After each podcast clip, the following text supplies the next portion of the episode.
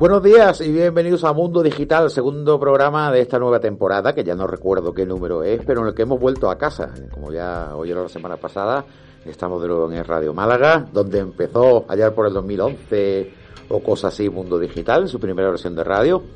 Y bueno, pues eh, dispuestos a hacer un programa más ligero que el de la semana pasada. La semana pasada estuvimos saludando a todos los colaboradores que han pasado eh, por el programa. Bueno, muchos más eh, han pasado, pero los que estaban más o menos fijos y los que vamos a seguir contando con ellos a lo largo de, esta temporada. Eso sí, una parte entra online y una parte entra físicamente en el estudio. Así que voy a empezar eh, saludando a nuestros colaboradores en el estudio. Isaías Rosales, ¿qué tal? Buenos días, compañeros, radioyentes, muy bien. Él es nuestro experto en el tema retro, sobre todo en el tema juegos, consolas y demás, un tema que vamos a tratar hoy y que bueno, voy a dar mucha pista a todos aquellos que o bien se acuerdan de todo esto de los juegos de aquella época o, de aplicaciones incluso. O siguen utilizando. ¿Por qué no? Exacto, para que puedan seguir utilizando el que no y a aquellos chavales jóvenes que no lo han vivido, pues para que sepan como sus padres o tíos se tendrían que entretener y se tiraban horas jugando. También tenemos a nuestro psicólogo ya de cabecera, porque no hace mucha falta, Juan Miguel Enamorado. ¿Qué tal? Hola, buenos días, Javier y audiencia. Juan Miguel tiene una mezcla entre tecnología y, y psicología y sexología y muchas cosas. Con lo cual, bueno, todo un soporte para el tema que vamos a hablar hoy. Vamos a continuar eh, el que ya iniciamos la semana pasada.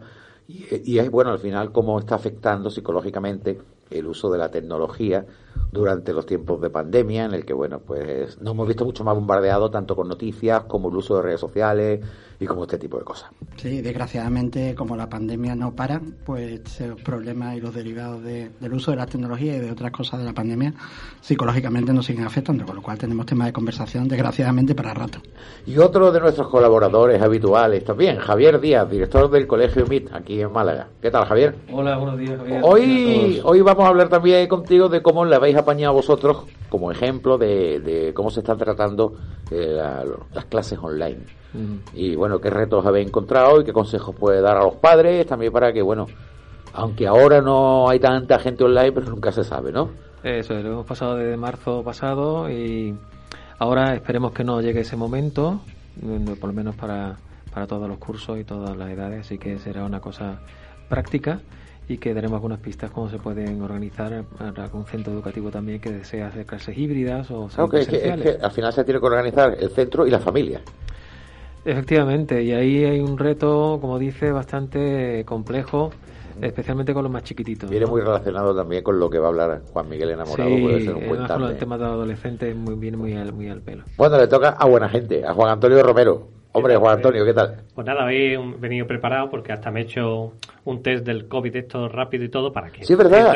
Yo he visto que le has puesto el test del COVID, digo, pero bueno, ¿y eso? Sí, sí, digo, hoy voy a hablar de la Romero News, pues digo, pues voy a aprovechar. es verdad, es verdad. Digo, voy a aprovechar, voy a ir libre de virus y demás para... Lo que pasa es que lo que me he dado cuenta que eh, negativo, con lo cual no estás protegido, no lo has pasado. No, no, el test te dice si tienes una infección vírica en ah. ese momento. Es decir, un test rápido lo único que te hace es decirte, eh, ¿tienes un gripazo, tienes el COVID o tienes Pero teníais la marcación de ICG y IgG.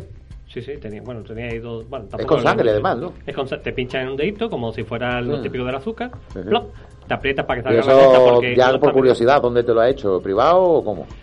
Pues en la empresa donde trabajo y tal, pues me ha venido casualmente un un cliente que nos lleva muy bien con él y ha dicho, voy a hacer un test a todos y nosotros, venga, y nos oh, lo pues mira. Ya te lo trae aquí y lo invitamos y que nos haga el test a todo el mundo. Sí, puesto. Bien encantado. Pues vosotros lo trae, hablamos del test del, COVID. Mira, ya tenemos otro tema, te lo trae. No hace el test aquí en vivo. Si, si alguno da positivo, el resto va a salir por patas, pero bueno. vale. Y, y oye, de camino cuando lo cuentes. Claro, Venga, pues contamos con ellos, mira tú. bueno, vámonos un poquito más lejos, vámonos a Costa Rica. Mauricio Rivera. Buenos días, ¿cómo están todos? Muy bien, buenos días. Bueno, allí buenos días a las 11 de la mañana, a la misma hora prácticamente. Sí, estamos a la misma hora. y bueno, hay algo de fase, pero como esto grabado, pues evidentemente. ¿sabes? Un saludo. De hecho, siempre he querido saludar a la gente que nos escucha en Málaga. Un placer. Soy más conocido en Málaga que en mi casa. y bueno, aquí dispuestos a preguntar, a aprender y a compartir con todos los compañeros. Muchas gracias, Mau. Sigamos. Eh, David González Bush. Buenas, buenos días, ¿cómo estamos? ¿Qué tal? Buenos días. Tú en Asturias.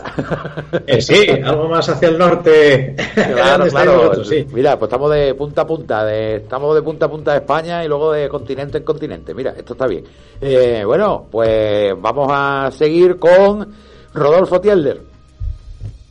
¿Qué tal? Aquí desde Palo Alto. ya quisiera tú estar en Palo Alto ahora. Bueno, en el palo alto, Sí, en la parte sí. alta del palo. ah, es verdad, es verdad, mira, es correcto, es correcto. Es correcto. Bueno, ¿quién más nos queda por ahí online? Porque creo que Antonio Postigo, estamos esperando a ver si se conecta. Paul se in- incorpora la semana que viene porque tiene una reunión. Antonio Sevilla del Colegio MIT. Antonio, el subdirector del colegio MIT. Hola. Sí, sí, ¿me oye? Sí, mal, pero te oigo. bueno, eh, está aquí tu jefe, o sea que te tiene que portar bien online. Antonio, Dime, dime. nada, nada, que preparado también para hablar del tema dentro de un momentito. Antonio Postigo, Vamos a hablar un poquito, sí. como se está quedando al campo ahora, dice que es que el wifi de la cabra no lo coge. No, no, es Antonio Postigo, dada por el campo, sí. Bueno, eh, creo que he saludado a todos los que están online. Si alguno me lo salta, pues me lo decís. Y sí, avanzo que vamos a tener una entrevista con, con un chico que, bueno, de una empresa que han desarrollado una aplicación que tiene bastante utilidad. Es decir, todo lo que se desarrolla en la tecnología, hay cosas buenas y cosas malas. Y esta es una de las buenas.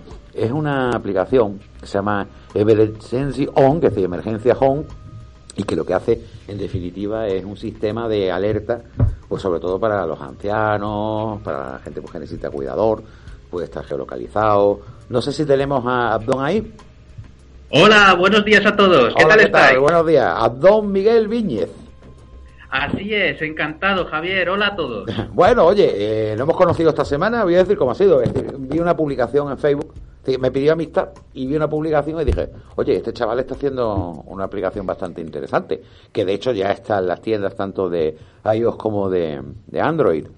Y, y he querido invitarlo para que nos lo cuente, porque puede ser importante.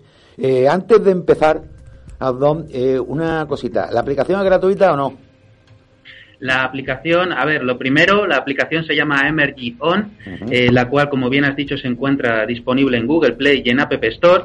Eh, actualmente la aplicación no es gratuita, aunque a partir de este 26 de octubre, porque estamos realizando unos cambios de mejoras en la aplicación y creando un nuevo servicio de plataforma de protección y cuidados 24/7, la aplicación será completamente gratuita en todo el mundo para todo tipo de usuarios, sin O sea- restricciones numéricas de ningún tipo. O sea, que habéis pasado de una versión que tenía una suscripción a una versión totalmente gratuita.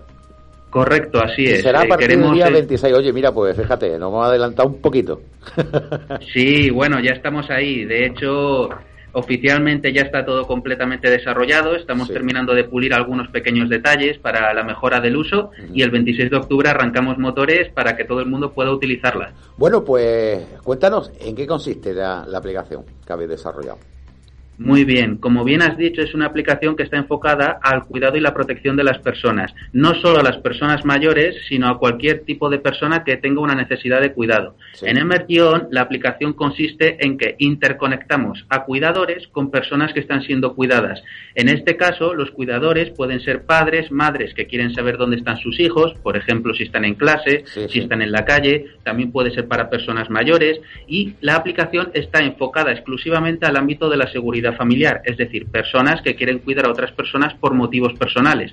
En este caso, disponemos de un sistema de geolocalización que funciona en tiempo real que permite que las personas que están siendo cuidadas manden las emergencias en un mapa 100% interactivo que indica las calles, locales, todo, tanto a nivel geográfico como a nivel satelital, y que indica las coordenadas exactas, su DNI, su nombre, su sexo, en concreto la localización exacta de la persona y el tipo de incidencia que tiene, pudiendo ser desde policía, ambulancia e inclusive quizá otro tipo de incidencias relacionados con un ámbito más de la vida diaria, como puede ser la avería de un vehículo. Ajá. Eh, te iba a comentar, eh, la aplicación, para que nuestros oyentes estén al tanto, no necesita ningún accesorio. Basta con el smartphone o, o tiene también la una- opción de poner accesorios como un GPS aparte. No, a día de hoy en Emergio no disponemos de hardware propio para con- interconectarla con la aplicación, sin embargo su uso es muy sencillo. La descarga de la aplicación se hace en muy pocos minutos, y el registro en 10 segundos junto con la interconexión con la otra parte, que lo tenemos tasado en 3 segundos de interconexión, automáticamente ya estaría completamente listo. Sí, eso te iba Luego, a preguntar, que, que- que no requiere de ningún hardware adicional, simplemente con el propio smartphone y ale. Correcto, ya sea Eso un sí. smartphone o tablet, que también está disponible en tablet, ya sea de Android o iOS, completamente factible de utilizar. Eh, ¿Cuánto tiempo lleváis con la aplicación en las tiendas? Pues salimos al mercado este 14 de febrero Sí. y, y bueno, la verdad es que la acogida ha sido muy buena. El comienzo tuvimos un feedback, tuvimos comentarios positivos, también algunos negativos, porque hubo que corregir errores, Sí. los cuales ya están 100%, corregi- están 100 corregidos y a día de hoy pues hemos enfocado el negocio un poquito más allá. Ahora lo queremos lleva- llevar al sector de los seguros. Ah, mira. Sí, bueno, ya podéis hacer también distintos sectores verticales, ¿no? Correcto, así es. Eh, a día de hoy, como he comentado, la aplicación es 100% gratuita para las familias, todo para cualquier tipo de incidencia, y luego queremos ofertar la plataforma 24/7. Esta es una plataforma en la cual los cuidadores seríamos nosotros mismos y allí recibiríamos todas las emergencias de todos los asegurados en todo el mundo en función del tipo de necesidad que tengan, ya sea de una ambulancia, ya sea, por ejemplo, de una grúa, ya sea, por Eh. ejemplo, de un seguro de viaje, y lo interconectaríamos todo en tiempo real con controladores, una red de controladores y cuidadores global. Es un servicio de emergencias que está presente para todo el mundo. Ha entendido, tiene dos versiones, por lo tanto, la del usuario que puede conectar con su cuidador, con su familia directamente, o bien ya otra que hablas tú de que tendría una suscripción que sería ya con, pasando a través de un centro de operaciones vuestro, ¿no? Correcto, así es. En Ajá. este caso está enfocado al sector asegurador, por lo que siempre se hace a través de alguna empresa aseguradora, aunque en definitiva es un servicio que estamos trabajando, que va a tener mucho futuro, lo estamos probando con mucha ilusión y que está dando muy buenos resultados. Una aplicación útil. Eh, a los que estáis online, yo os pediría que si tenéis que intervenir, como nos podemos ver, pues eh, preguntéis directamente. ¿Alguno de los que estáis online tenéis alguna pregunta? Qué formalitos están hoy. Y aquí alguno que sigo yo preguntando. Sí, yo lo que quería preguntar también si, por ejemplo, a nivel, vamos, entiendo que una aplicación más corporativa para empresas y demás, lo que pasa que también tiene la versión para toda la familia. Entonces, supongo que es una forma de poder tener un control de dónde está, por ejemplo, tu hija en un momento dado que tú quieras eh, saber y ella te manda un mensaje o eh, eso lo puede hacer con el mismo WhatsApp, ¿no? Pero ¿qué beneficios puede tener la aplicación en cuanto a a- bueno, tiene esa geolocalización. Exactamente, esa usabilidad para que cualquier oyente que lo escuche eh, lo sepa. Y la otra pregunta y duda que tenía era si los datos eh, como DNI y demás que has comentado son obligatorios para acceder a la aplicación o simplemente es para cuando ya el usuario entra en un modo más, más profesional. Muy bien. Eh, la usabilidad que tiene la aplicación primero es la rapidez. La rapidez de la aplicación, cuando tú mandas un WhatsApp tienes que escribir. En la aplicación, una vez tú te registras, siempre se queda encendida salvo que el propio usuario decida cerrarla. ¿Esto qué quiere decir? Que con tan solo pulsar en tres segundos ya estás abriendo la aplicación y mandando la emergencia al cuidador o cuidadores que tengas interconectados. Esto, aparte, aloja una información extra y es que en el mismo momento en que pulsa el botón está indicando a todas las partes las coordenadas exactas y la visualización en un mapa de donde se encuentra esta persona. Por lo que en un momento determinado, si la otra parte quiere saber exactamente dónde está y, lo- y qué es lo que le está sucediendo, puede arrojar a los servicios de emergencia una información veraz, mucho más específica de lo que le está sucediendo y dónde se encuentra esta persona. De esta manera, lo que estamos garantizando es que la otra parte va a saber que está enviando una emergencia, que necesita un cuidado, garantizamos también que la otra parte se va a enterar y además que estamos alojando datos precisos para poder salvar en un momento determinado la vida de la otra parte. Es decir, aparte de alojar muchos datos en muy poco tiempo, estamos garantizando el cuidado de la otra parte. Y luego en el aspecto de los de la protección de datos, es decir, de datos un poco más susceptibles, como podría ser el número de identidad, es obligatorio ponerlo en base a que si hubiese algún conflicto legal, siempre va a haber registrado una emergencia y unos datos que van a quedar registrados y que en un momento determinado podemos aportarlo pues para facilitar todo ese proceso. Y es importante ponerlo porque eso nos da garantía de localizar la persona que está sufriendo la emergencia, siempre en beneficio de la otra parte, es decir, de la parte que está siendo cuidada. Eh, en ningún momento para otro fin y siempre cumplimos con la protección de datos a rajatabla. Javier. Eh, Hola, entiendo que también puede ser eh, utilizado, puede ser útil en excursionistas, senderistas, cuando uno va a la montaña, para en un momento dado mandar la geolo- geolocalización a un, a un familiar o a alguien para saber dónde estamos en caso de emergencia, ¿no? ¿O, o no habéis contemplado? Sí, completamente. Aparte de poder enviar emergencias, es decir, con un solo botón indicar que te está sucediendo algún tipo de incidencia, la otra parte, el cuidador, puede en un momento determinado solicitar la geolocalización. Es decir, tiene la parte de la emergencia y por otro lado la petición de geolocalización, por ejemplo, de una persona que se ha perdido o que se ha escapado del grupo y así poder saber en todo momento dónde está, porque hay veces que las personas pueden perderse. Isaías también tiene una pregunta para ti. Hola, Don, un placer. Quería preguntarte, en este aspecto, en cuanto a emergencias, ¿tiene el mismo tipo de efectividad, rapidez? ¿O qué diferencia hay respecto al, botón rojo que se utiliza ahora mismo en, el hardware o en, el, o, en lo que son los colgadores que tienen las personas mayores respecto a que a lo que se le ofrece desde la seguridad social. Vamos, por supuesto, es un sistema mucho más económico. Y móvil. y, claro, y, mucho más eh, fácil de utilizar, ¿no? Quizás o más rápido. ¿Pero qué diferencia en cuanto al servicio en este aspecto? ¿Es más rápido tiene un servicio dirigido a otro tipo de emergencias que no es la seguridad social? o ¿Cómo funcionaría en este aspecto? Mucho gusto. Eh, a ver, la diferencia con respecto al botón rojo que me comentas es primero la fácil accesibilidad del producto. En este caso no tenemos que utilizar ningún tipo de, hardware para poder, en definitiva, mandar nuestra posición, sino que es en un teléfono móvil o tablet que todos tenemos, que además todo el mundo dependemos, dependemos de él y al final siempre salimos de casa preocupándonos más del móvil que de las llaves y eso hace que se le dé una garantía extra a la parte que lo contrata. Pero aparte, sobre todo, la rapidez. La rapidez y que el sistema de emergencias no está única y exclusivamente a un solo punto. Como digo, puedes poner tres tipologías claves, que es grúa, ambulancia o policía, y además añadir una opción de tipología.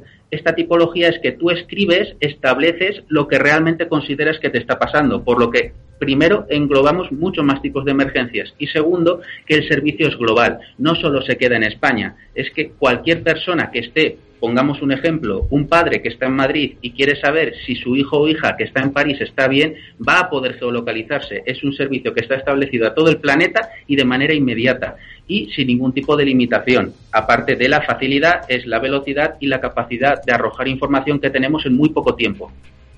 Muy bien, eh, no sé si los que estáis eh, fuera eh, queréis hacer alguna pregunta para ir terminando la entrevista. Sí, yo quería comentar una cosa. Rodolfo eh, Creo que la, creo que ha sido Isaías. La pregunta que te ha hecho, de alguna manera sí establece lo que es el targeting de utilización de tu aplicación, al menos en mi criterio. Quiero decir que no puedes decir que para una persona mayor el móvil sea más accesible que el botón rojo o que incluso las pulseras que detectan si una persona se ha caído o no, puesto que digamos el mecanismo es plenamente automático y el botón rojo lo lleva colgando la persona, luego lo tiene mucho más accesible que un móvil. Creo que tu aplicación para ese tipo de casos en concreto no tiene esa ventaja, o por lo menos creo yo, ¿vale? Mm. Muy bien. Venga, es que tenemos eh, también al abogado del diablo, que siempre es bueno tener uno. Nosotros, por nuestra parte, estamos trabajando en algunos aspectos de la teleasistencia con personas mayores y podemos decir que sí que está funcionando, porque no todos los adultos mayores son reacios a la utilización del teléfono móvil. Sí que es cierto que tiene algunas limitaciones, por ejemplo, con personas que tengan demencias seniles o Alzheimer, porque por su propia enfermedad no saben o no se acuerdan o pueden en algún momento no saber siquiera quiénes son. Entonces ahí sí que tenemos esa limitación de hardware, la cual la tenemos planteada con el tema de las pulseras, que, bueno, estamos ya prototipando una versión de pulsera que queremos incluir al mercado. Sin embargo, es una app muy básica para las personas mayores, sobre todo por su facilidad. Personas mayores que sean lúcidas, me refiero, porque es muy sencilla. Consta de un botón, es pulsar un botón y automáticamente tú ya estás mandando tu emergencia. Así que sí, sí que tenemos capacidad de target para el adulto mayor, sobre todo indicando en el aspecto de la teleasistencia médica, estamos haciendo ya alguna cosa interesante. Muy bien. Eh, Adón, pues oye, muchísimas gracias. Sí me gustaría que antes de finalizar dieras tu, tu web, vuestra página en Facebook o cómo nuestros oyentes pueden de alguna forma pues ver vuestros productos, descargarse la aplicación y todo esto. Muy bien, pues muchísimas gracias. Eh, nosotros estamos alojados en la página web www.emergion.com por sus siglas E M E R G Y O N y allí podréis ver todas las novedades de la aplicación, todo lo que estamos subiendo, podréis ver el lanzamiento y nos podéis seguir desde todas las redes sociales, Instagram, Facebook, Twitter y por supuesto daros las gracias por haber permitido compartir un poco de vuestro tiempo en escucharme. Siempre es de agradecer dar un poco de difusión y poder escuchar las opiniones de todo el mundo y que estamos a vuestra disposición para todo lo que podamos ayudar. Bueno, pues gracias a ti por desarrollar ese tipo de aplicaciones gratuitas a partir del 26 de octubre. Para todo el mundo y que bueno, pues oye, si salva alguna vida, ya con eso, con que salvara una, ya es importante. Solo con una. Así es, indudablemente. Una buena labor. Pues muchísimas gracias, Don, y nos vemos pronto. Hablaremos contigo ya cuando pase la fecha de salida gratuita y nos cuentas cómo te ha ido, ¿ok? Muy bien, genial, Javier. Muchísimas gracias a todos. A, ti. Hasta luego.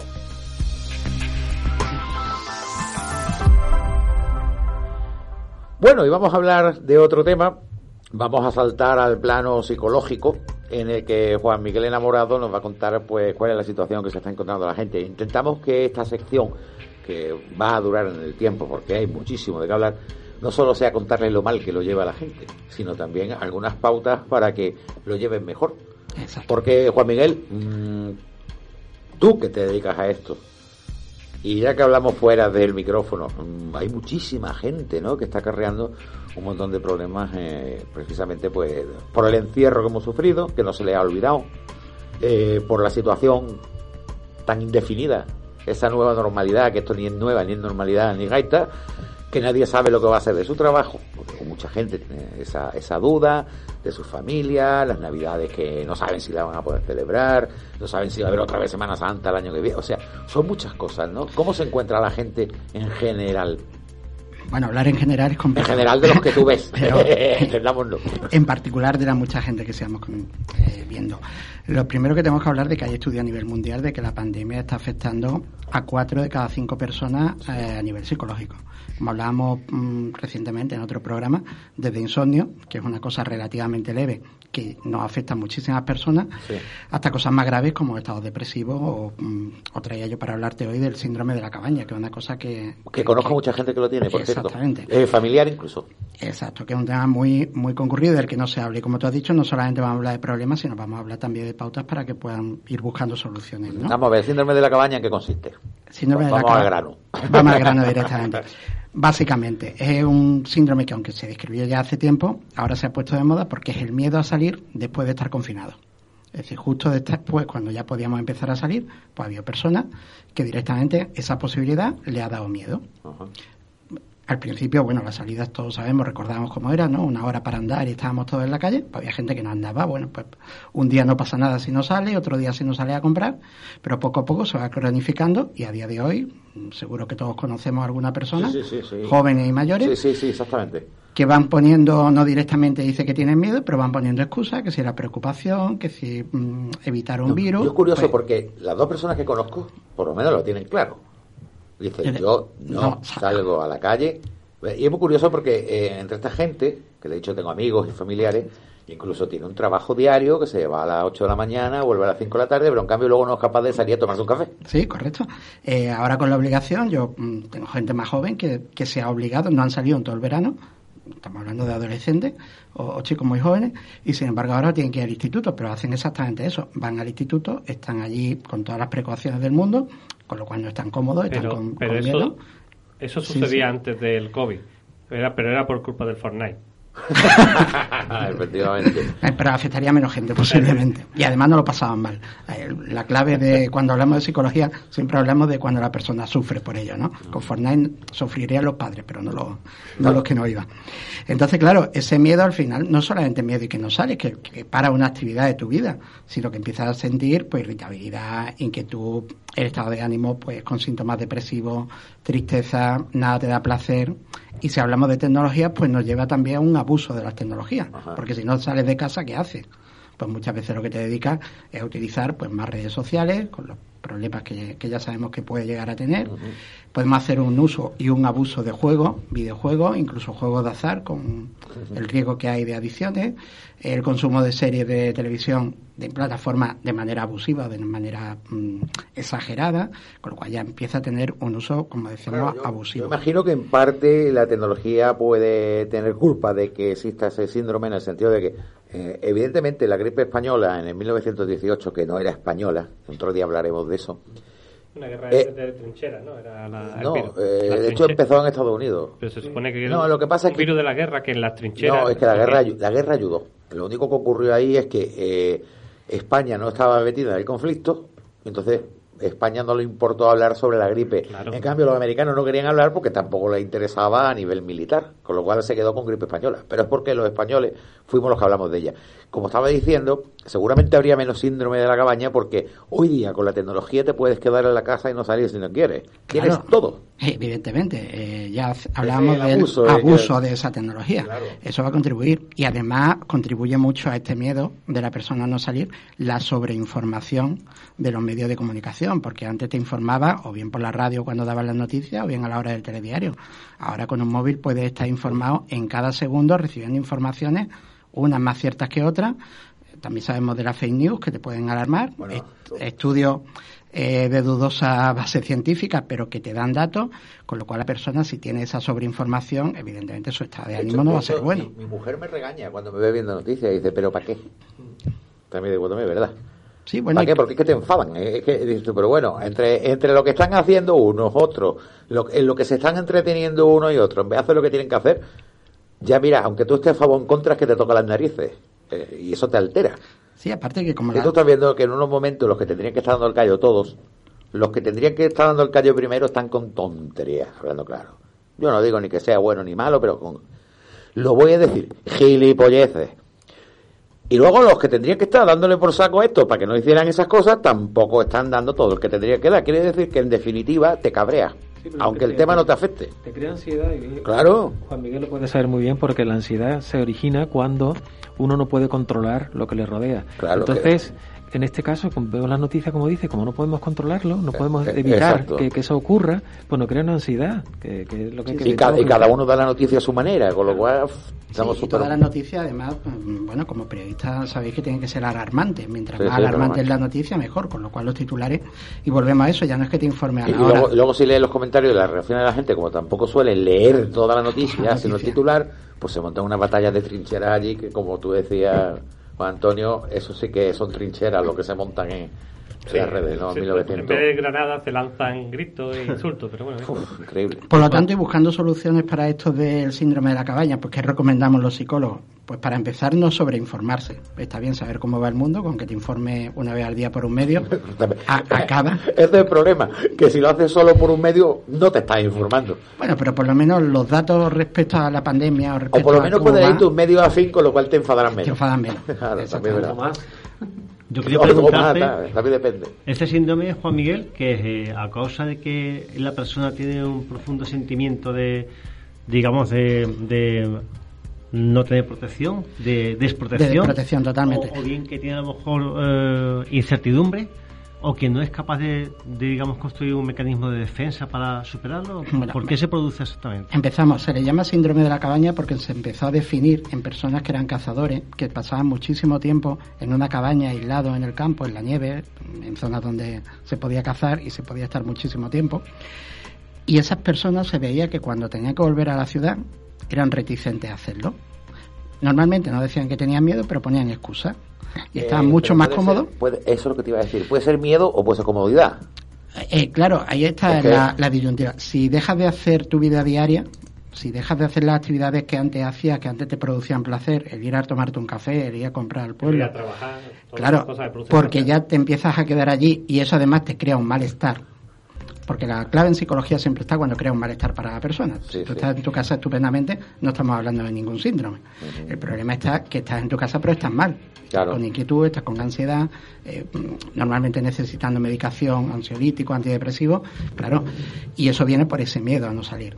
Entonces, lo que hablábamos, primero, bueno, o a tu pregunta, ¿dónde está? A no tener las capacidades o a no creerse con las capacidades suficientes para afrontar la, la situación, ya sea de una, desde un punto de vista médico, el poder coger la infección, desde un punto de vista social, el no tener la herramienta después de mucho tiempo para volver a relacionarte. Es decir, al final es no tener o no creer que tiene la herramienta suficiente para afrontar esa salida. Más que nada supongo por la incertidumbre que supone saber, o o mejor dicho, No no, saber. saber. qué puedes hacer, a qué edad tienes qué va a ser de tu vida o qué puedes hacer en el futuro. Supongo que eso, claro, potenciará esa sen- Si hablamos de la parte solamente médica, es verdad que hay un riesgo en salir de, de tu casa y enfrentarte a, a este virus, ¿no? Eh, pero si además hablamos de todo esto que estamos hablando también de las noticias, esta Claro. incertidumbre a la que nos llevan muchas veces, de en qué barrio se puede salir y en cuál no, a qué tienda puedo comprar y en la calle de enfrente no, toda esa incertidumbre en personas que no tienen esa capacidad de afrontamiento hacen que se convierta en ansiedad, como bien decíamos antes, en que no tengo Eh, la perdona. seguridad de qué va a ocurrir. Sí, adelante. Eh, si, si tú tuvieras que dar dos consejos rápidos a una persona que está en esa situación, aparte de ir a, de acudir a un psicólogo, evidentemente, ¿cuáles serían? Oye, tú no tendrás síndrome de la cabaña y por eso no vienes, ¿no? Me lo estoy, me lo estoy pensando por eso. Vale, pues, pues te voy a dar brevemente unos consejos. Lo primero, esa salida hay que hacerla, por lo tanto planificarla y planificarla de menor a mayor. Si tengo miedo a salir, pues igual no me voy toda la mañana a un supermercado. Iré saliendo un poquito al paseo a la tienda de la esquina y me vuelvo y voy planificando y viendo que no ocurre nada, que cada día me puedo alejar más y puedo estar más tiempo. Después parece una cosa obvia, pero realizar actividades físicas. Cuando estamos mucho tiempo, el estado físico se decae y el estado físico y psicológico está totalmente relacionado. Entonces, aprovechar esas pequeñas salidas Y- para dar un paseo y para cuidarnos. Los que estáis online, ¿alguna pregunta por ahí? Sí, yo, yo tengo una pregunta Adelante, porque ya, Mauricio. ya me está dando miedo. Porque cuando empezó todo, todo lo de esta cuarentena y distanciamiento social, me di cuenta que mi estilo de vida era cuarentena y distanciamiento social. Porque para nadie es un secreto, bueno, eh, Javier, que me comunico más, yo trabajaba alrededor de 12 horas y perdía de 3 a 4 horas transportándome. Entonces, aproximadamente pasaba 5 días de la semana, 16 horas ocupado y, y las otras 8 horas las utilizaba para cocinar, lavar y hacer y, Y dormir, tener dormir. relación social. Entonces me pasaba que después de 5 o 4 años de vivir así, me invitaban a una boda y, y- y me daba un poco de... Bueno, la, la boda ya me da miedo, pero, pero al estar rodeado de 100 personas me daba como, como ansiedad. Pero creo que es por el estilo, aunque me gustaba salir. Ahora, eh, pues no salgo porque no tengo la necesidad de hacerlo, trabajo desde casa en algunas cosas, pero sí me da ansiedad más que todo porque soy soy diabético y, y no me gusta exponerme. Entonces, realmente me siento cómodo en casa, no tengo ningún problema, Juan. pero sí que me cuesta relacionarme cuando ya tengo que Ma- relacionarme. Mauricio, que sepa que Juan Miguel tiene cara de estar pensando. Te está psicoanalizando y te va a decir ahora lo que él piensa. No, la, la diferencia Es está que eso es lo bueno de tener un psicólogo de cabecera, que para nosotros mismos también. en lo que estás diciendo. Eh, existe un riesgo por tu salud, por lo tanto es verdad que tienes que gastar pues, el máximo cuidado, una persona de riesgo, evidentemente. Eh, te vas a quedar en tu casa, es cómodo, si puedes teletrabajar, no te ahorras esas horas que estamos hablando de transporte, por lo tanto tu vida no está empeorando, sino que está mejor. El problema está, y la pregunta sería, estando en casa y sin salir, ¿estás cómodo o te crea algún tipo de malestar? Pues el problema es que me siento demasiado cómodo. No tiene Pero problema. Entonces hablamos en otro programa en el que no estés cómodo. no tienes ningún problema. Pero es curioso, pero el nombre, yo qué sé, que dices Es tú, que si mola, ¿no? Es que claro, que dices tú, es fuera el síndrome del, Del- cubo, del zulo, el, del encerramiento. Pues dices, vale, pero el síndrome de la cabaña, tú te imaginas ya un sitio cómodo con una Bueno, piel de, tengo- de oso y una capa. Yo como todo el mundo he sufrido la cuarentena. Yo estamos a gustito, que que lo diga, sinceramente. Yo dos añitos más me Pero vamos, yo en cuanto levantaron la veda, oye, pues me fui a tomarme mi café, porque entre otras cosas pi- pienso que también hay que colaborar con el Con la resto economía. de con la economía. Tú no te puedes quedar en tu casa y decir, bueno, si puedes salir, joder, pues vete y te toma un cafelito aunque sea, porque que si no, pare. Bendito Cla- pare. Claro, lo están pasando fatal, ¿no? Entonces, bueno, pues. Pero- y por otro lado, pero sí que sufro- como- sí, por sí otro que lado también tengo un niño cosas. pequeño, muy pequeño, tiene ahora un 13 meses, y la criatura mm, casi la mitad de su vida la pasa encerrado. Quiero decir que también hay que sacarlo y arriesgarse a dar un paseo y todo eso. ¿Sabemos que corremos riesgo? Sí, pero yo creo que también uno tiene que asumir un poquito, por lo menos. Es que el riesgo cero no existe, siempre Por- por eso, corremos algún Además, tipo que de te riesgo. todo tu día encerrado en la casa y el día que te metes en ascensor para a la calle ya la has liado. O sea, que es que como Eh, sí. sabemos... Yo no sé vosotros, Javier, pero yo tengo algunos amigos que no han notado el, el confinamiento. Mi hermana, por ejemplo, a nivel de trabajo, no la ha notado. No, yo no lo había notado, pero sí, sí ha me hace falta, por igual, ejemplo, no, no, igual. Sí, yo no veo a mi familia desde diciembre y, y no, no tengo, no me he reunido con un amigo desde febrero, creo. Sí, sí, sí. Entonces a veces sí me hacen falta. A mí es que me pilla muy lejos, Mauricio, si no te visitaban. no, él tiene que venir aquí. Ah, vale, que venga. A, a vernos a todos. Sí, pero la pregunta es dónde está esa familia y dónde están esos amigos. ¿Están cerca y accesibles para poder tener Hombre, una Costa reunión? Rica no es muy grande. Yo creo que es cuestión de que No, eh, el el problema, el problema es que pues tengo una abuela de 80 años Ah, Dios, y claro. no me quiero acercar para nada y pues mis amigos pues los amigos lo evitan a uno. De hecho, de hecho hay algo que hablando de la tecnología, tal vez si nos movemos tal vez hacia la tecnología, hay algo que a veces me molesta a mis amigos que que prefieren eh, que nos escribamos, prefieren de forma escrita a de forma eh, de mensaje texto. Yo te visto, de yo mensaje te de voz, perdón, YouTube y no mensaje eres tan feo, tío. O Skype, por ejemplo, es lo que hablábamos antes, que el síndrome de la Sí, cabaña tiene toda la tecnología a su lado. Yo quiero ver a un familiar, Skype el canto. O sea, no hay más. Yo quiero comprar, compro online. Yo quiero comprar un billete de lotería, lo compro. Eh, yo quiero que me traigan a la casa fumo, te lo traen. O sea, es que realmente se puede vivir así, ese es el problema. se, y lo malo se creo puede, yo, se, Miguel, gener- se genera empleo, pero el problema es, por ejemplo, en WhatsApp, y que la mayoría de la gente, pues mis amigos prefieren escribir a mandar un, un audio, y yo les he escrito que extraño la calidad, la calidez de la voz humana. Sigo audio. siendo old en esto, pero sí, por lo menos, si va a ser por medio tecnológico, por lo menos que me envíen una nota de voz. Bueno, pues mira, por lo menos estás con nosotros, ¿no? Ya tiene ahí audio. bueno, Mau eh, y Juan Miguel, vamos a seguir hablando del tema, pero vamos a cambiar de tercio, porque ahora vamos a hablar de, del colegio MIT y de cómo han afrontado los chavales y los profesores esa nueva normalidad a la hora de dar clases. Bueno, Javier Díaz, eh, aquí presente, el director del colegio, y online Antonio Sevilla, subdirector del colegio. Bueno, contadnos, eh, ¿cómo han sido las clases online? ¿Cómo lo habéis montado? Digo para que sido ejemplo también si os ha salido bien. Bueno, yo en- entiendo que de alguna manera jugábamos con ventaja. Yo- tú sabes que el Colegio MI tiene mucho contacto con China desde hace ya muchos sí, sí, años. sí. Tenemos proyectos allí, entonces eh, vivimos mucho más eh, Cerca. cerca de la distancia todo lo que allí ocurría de enero, ¿no? Entonces, algo que veíamos que no, que no iba a llegar, al final llegó por Italia, pero lo veíamos muy lejano, como diciendo, bueno, eso que se la apañen.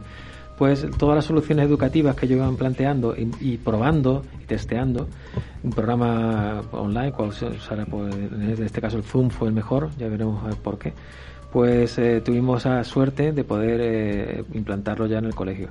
Lo que sí fue muy importante de primera hora era vida cuenta también de la experiencia en China.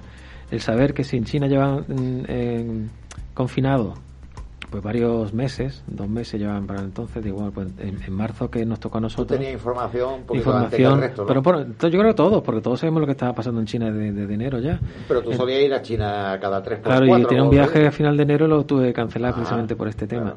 Y eh, yo le dije a todos los compañeros el día 11 de marzo, el último día electivo, que esto iba para largo, que esto hasta junio no íbamos, no íbamos a volver a la clase. Cuando otros colegios, yo creo que la grandísima mayoría de los colegios pensaban que iba a ser cuestión de dos semanas, después de Sí, Semana. Santa volveríamos y que se mandarían email, em- con los deberes y punto y pelota.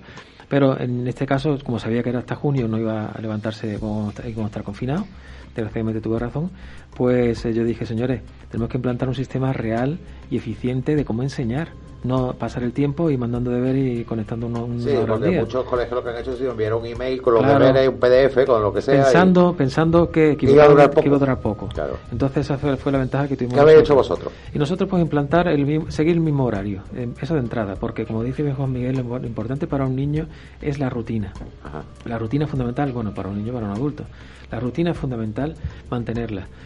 Y Entonces, todos los días, eh, todos los días estabais exa- online, exactamente ¿desde- el mismo. desde qué hora qué hora? Desde las 8.40 hasta las hasta las 4 y media, que era la- hasta las 4 y cuarto en nuestro caso, ahora las 4 y media. Y porque las escolares no dábamos, claro, la- las escolares son mm, posteriores. Es decir, exactamente el mismo horario, con, con la, con la religión, con la música, con el aikido, con el edu- educación física, con todas las, todas las asignaturas tienen que ser online y el mismo orden en el que se establece en el horario. Para establecer justamente esa rutina de nuevo y para que los niños el paso, ese trauma que de, de estar en el colegio y de golpe y porrazo encontrarse en casa, pues sea más llevadero. Y de hecho, O sea, que habéis pasado lista, vamos, todo exactamente todo igual. exactamente igual, siempre con un poco más de flexibilidad, pues si Hombre, uno se levanta tarde, etcétera. Porque eh, eh, al principio empezamos con algunas clases probando, mandando un vídeo de los profesores mismos grabándose en vídeo, con, en fin, con determinadas asignaturas. Pero nos, nos dimos cuenta enseguida, a los dos días, de que las clases tienen que ser interactivas. Y es la diferencia O sea, entre en una- directo. En directo, por supuesto, claro. Sí, sí, nada de enlatado, ¿no? Pues, tiene que ser la clave de una, de una lección es en la interacción. Es la diferencia entre una conferencia y una clase. La clase tiene que ser interactiva en el sentido de que los alumnos pueden interrumpirte y deben interrumpirte. Porque tú puedes grabar eh, haciendo una operación de matemática en un sistema de ecuaciones, lo grabas muy bien. De eso hay muchos vídeos en, en YouTube, como tú quieras. Sí, en YouTube. sí, sí, sí. Ay, nuestro vídeo. De YouTube. Entonces, eh, eso vale, pero eh, es que tenemos que adaptarnos a nuestro grupo de alumnos. Los alumnos, cada alumno es un mundo y tenemos un grupo y, en- de 20 alumnos, 18, los que haya, que tenemos que adaptarnos a ellos. ¿Qué significa? que tú puedes dar por sentado que todo el grupo sabe determinada cosa, nos pasa en historia, en lengua, en matemática, y resulta que hay uno o dos alumnos que no saben la, la, la fase anterior que tú supones que sí sabía. Entonces tienes que Claro. hacerte una digresión y decir, señores, vale, paramos la explicación y ahora tengo que explicar algo que tienen que saber del año anterior. Pero con echarlo en cara no, no, no, no soluciona nada. Tienes, tienes que explicarlo tú y dices, hombre, esto correspondía al curso anterior, pero voy a explicarlo de nuevo. Correcto. Eso depende del grupo, depende del alumno. Entonces, claro, tienes que eh, interactuar en función Eh, de, de lo que se van enterando, ¿no? Entonces no vale un vídeo. Cuéntame, entonces, hazme la puesta en escena para que podamos visualizar cómo lo habéis hecho. El profesor que está sentado, no está, solo el audio, ¿cómo cuenta? Pues mira, de entrada, eh, yo lo hago con mis niños que también tenían. Yo un poco he, he pasado al, al caso un poco extremo. Aquí Juan Miguel me puede dar unas pautas si son correctas o no. Pues yo le decía, señores, eh, a mis niñas, ¿no? A mis dos niñas que iban al colegio. Tengo una niña de seis años entonces tenía. Y las vestía de uniforme, igual que la rutina, igual que la misma hora que me levantaba. Eso fue, te, hablo del lunes 14 con respecto al viernes Sí, sí, anterior. sí, sí.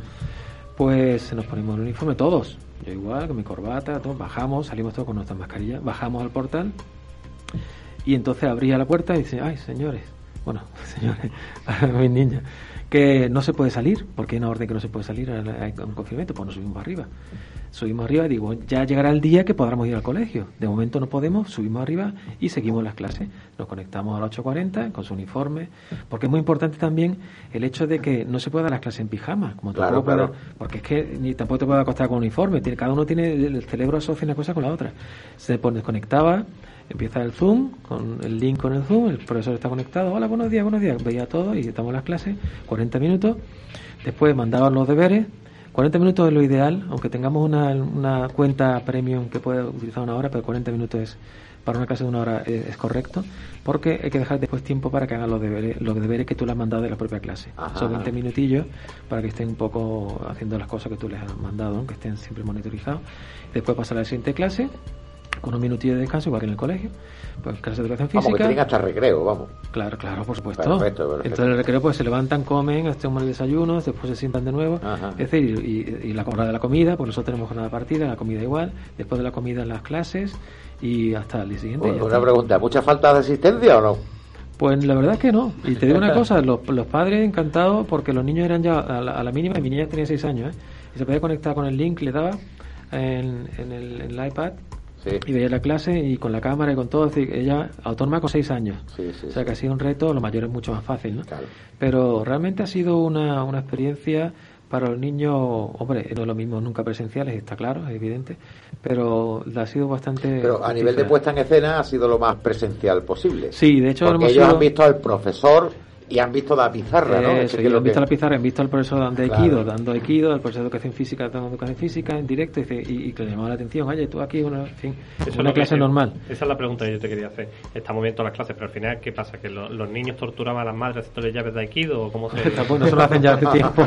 Y ahora cometerse una... cogían, hombre, claro, la Claro, te digo, ¿la 20 didáctica cuál es? Cojo a mi madre y Son ¡ya! 40 minutos de clase, el resto para hacer los deberes, tendrían que hacerlo con alguien. Ojo, uno, mamá, ven, mamá, ven. Os voy, a No, que contar un secreto, bueno, que ya los profesores de educación física, porque ahí tenemos dos horas de educación física a la semana, una hora de yoga y una hora de aikido obligatorio dentro del currículum, o sea, tienen cuatro horas de educación física. Y esas horas yo también lo he hecho porque, de hecho, cuando les planteé el día 11 a los, compañeros en nuestro proyecto, señores, le dije a todos, el claustro, que la educación física es la educación, el aikido y el yoga van a ser la asignatura más importante en esta pandemia para nosotros. Y los padres, y yo incluido, nos poníamos no en el campo visual de, del ordenador de, de nuestro hijo, cuando hacía la, la educación física o el aikido, el yoga, nos poníamos al lado pero imitábamos los mismos movimientos, decimos, hecho nosotros, y todos los padres lo agradecen mucho porque ha sido la, la, asignatura más práctica que en pocos colegios yo creo que en España lo han hecho porque todos han quitado enseguida ese tipo de, de asignaturas como prescindible y yo pienso que es todo lo contrario. Y los padres pues se han unido a esa asignatura. Especialmente en yoga.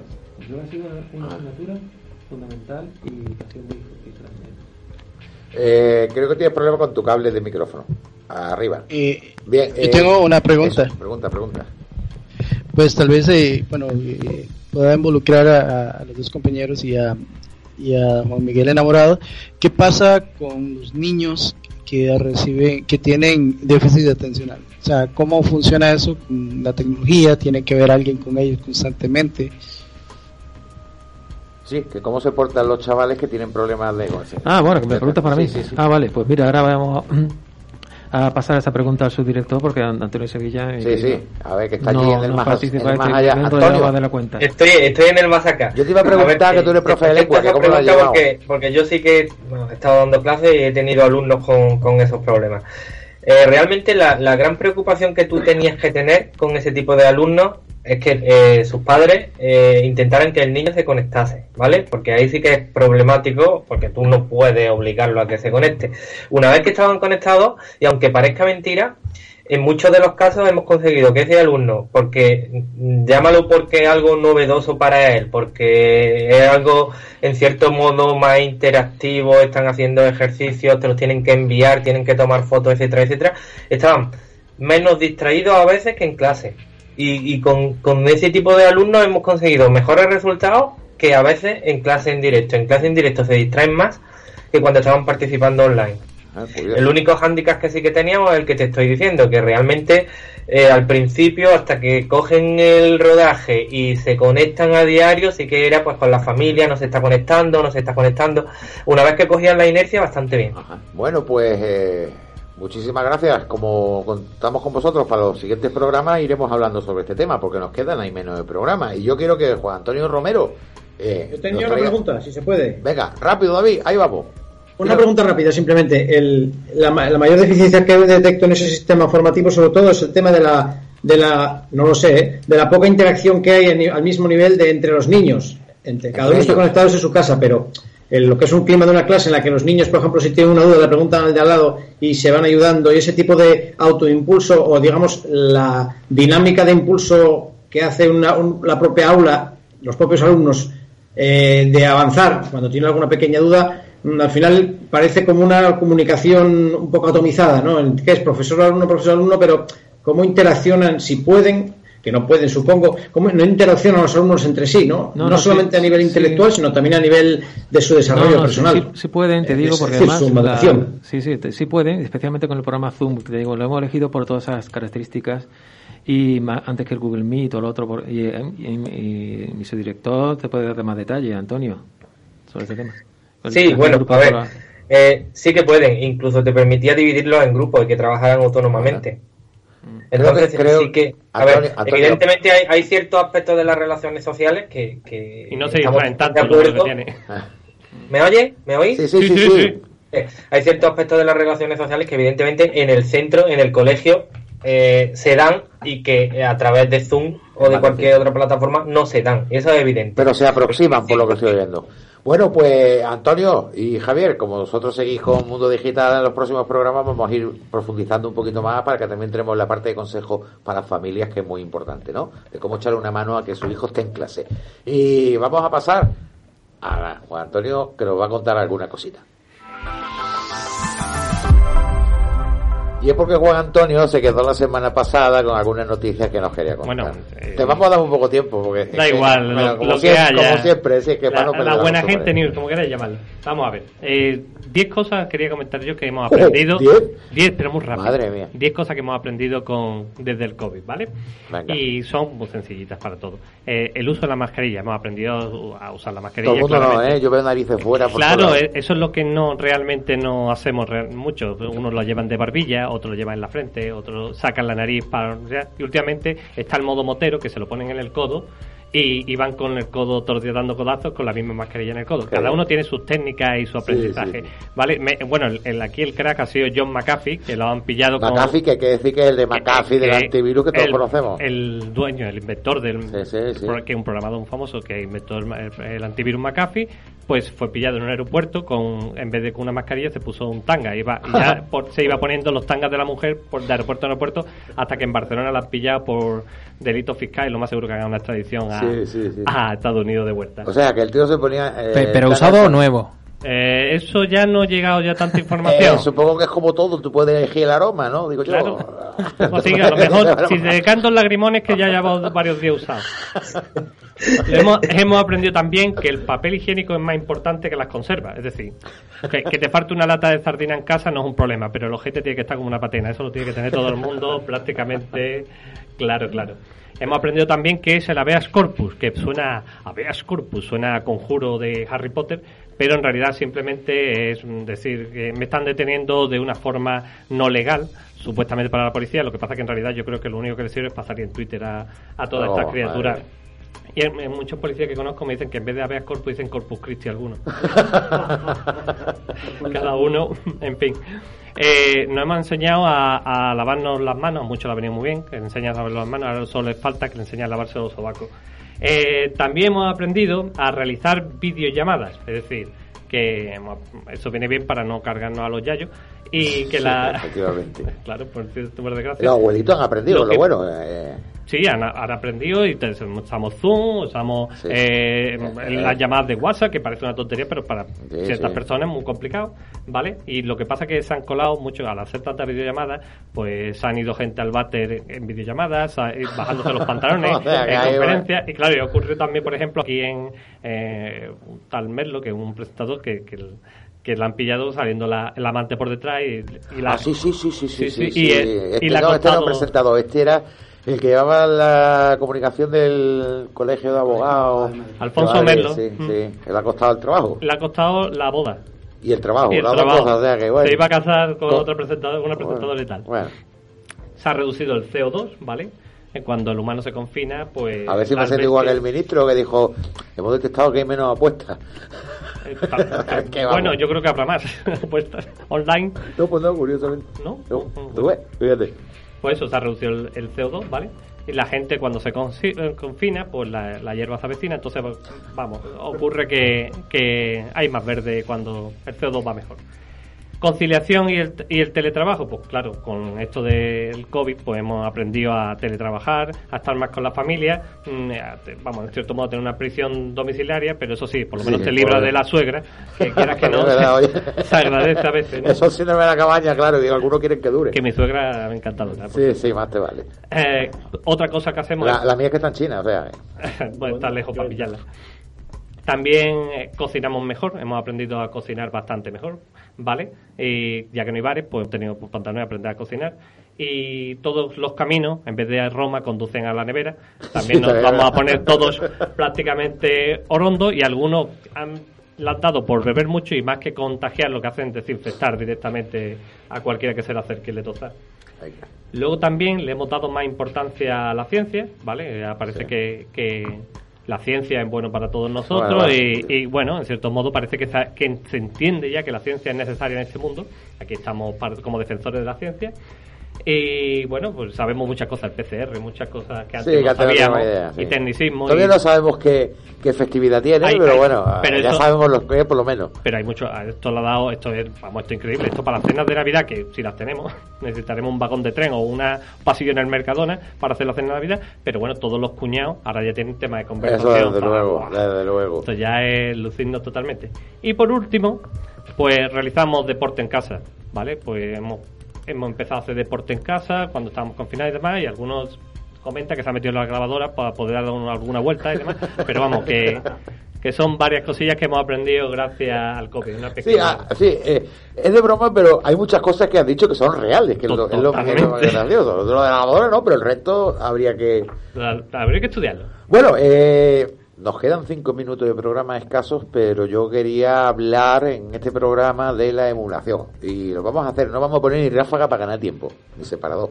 Y es con Isaías. Isaías que aparte de todo esto, del retro y demás, es miembro de la asociación Altair, que precisamente Correcto. es una asociación retro. Sí. No que ellos sean unos retros, que también algunos, pero que... Bueno, algunos, algunos peinan canas. ¿verdad? Pero que bueno, que son gente que le gusta el tema de los videojuegos y, y a muchas personas que, que a lo mejor no conociéndolos, pues también tienen curiosidad. Y te quería hacer una pregunta, y tenemos cinco minutos para responderla, así que creo que tiempo es sobra.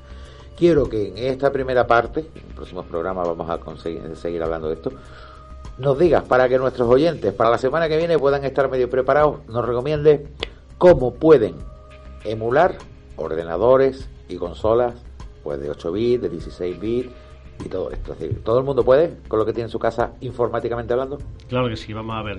La emulación es una virtualización de la máquina que podemos simular o, o realizar una, una emulación. Una simulación significa es como poner una imagen de esa, de esa máquina que no tenemos en casa, pero que nos ha gustado en su O sea, una momento. máquina dentro de otra máquina. Exactamente. Es la simulación de un sistema dentro de otro. Entonces, si por ejemplo nos gusta un juego como Super Mario Bros. o como Ridge Racer o como Street Fighter 2, siempre en casa lo vamos a poder utilizar bajo varios sistemas. Es decir, que si tengo un ordenador o una tablet o un teléfono móvil o bien una consola incluso antigua, podemos realizar lo que es una instalación de un programa que nos va a, a proveer de todo ese sistema virtualizado. Tal fiel es y tan avanzado está el tema de emulación que lleva ya más de 30 años que hoy por hoy se puede perfectamente simular una, una Super Nintendo en casa como si la hubieras jugado en, en tu consola de verdad. Pero la- la- tú has hablado de dispositivos y eh, hablas que desde una tablet a un ordenador de sobremesa antiguo también podría hacerlo. Correcto. Es decir, no hace falta la gran máquina, es decir, esto no se trata... Claro, no, no se trata de que, me por cuentes qué ejemplo, equipo se puede emular. Claro, no se trata de tener un ordenador que fuese a gaming, de estos que cuestan unos dos mil y pico euros hoy en día para jugar al, al último juego de, de- de tiros o de shooter, ¿no? que necesita una gráfica espectacular. No, no. Únicamente tenemos que tener un ordenador que tenga más o menos de unos 15 años hacia acá, porque son sistemas retro, son sistemas de 8 bits, 16 bits, que necesitan muy poca capacidad técnica en cuanto a gráfica, Sí, sí. por ejemplo, memoria ¿no? o rapidez, para poder simularse. Salvo en casos de emulación ya de Hombre, 32 bits. Por hablamos ejemplo, de emulación Creo que la. Dreamcast cuesta, ¿no? Sí, vamos a ver, hasta los 128 bits, hablamos de Dreamcast hacia abajo, eh, todo esto se puede emular perfectamente. Hoy en día, hoy por hoy, con una, por ejemplo, una Raspberry Pi, que todo el mundo la conoce, está Oye, muy de moda, perfectamente, ¿eh? Estas tarjetitas que son unos microordenadores con unas micro, bueno, unas CPUs y unas GPUs integrados, unos, unos chips gráficos y Y una de... tecnología que no nos da tiempo, pero que hablaremos la semana que viene, que es la tecnología Claro. RIX. Exactamente. que es diferente, es decir, como trabaja un procesador, por ejemplo, como el que tiene la Raspberry, que es RIX, es totalmente diferente a como trabajan los procesadores X86, que son los Intel o los AMD, Claro. que es CIS. Son Claro. dos cosas diferentes, que No lo hablaremos porque de- es muy curioso, ¿eh? No tenemos tiempo de desgranarlo hoy en día, pero bueno, que sepáis que hoy en día se puede con una tecnología muy moderna y relativamente barata realizar simulación de multitud de sistemas, incluso de sistemas hardware, no solamente de para jugar un juego. Sí, yo te iba a preguntar eso, porque nos quedan dos minutos. Eh, hablamos de emulación de juego o de aplicaciones. Exactamente, de hardware, de Oye, que a lo mejor te acuerdas del de Paint.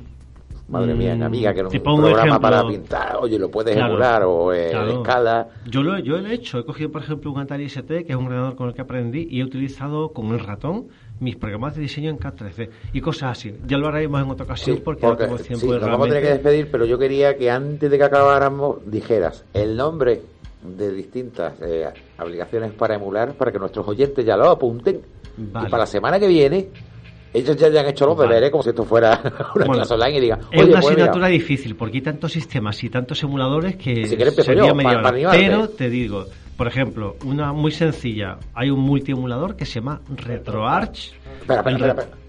repite, porque lo habéis dicho a la vez. Un multiemulador, o sea, un programa que emula múltiples sistemas según uno, que se llama RetroArch, lo deleteo R-E-T-R-O espacio A-R-C-H. Otro más.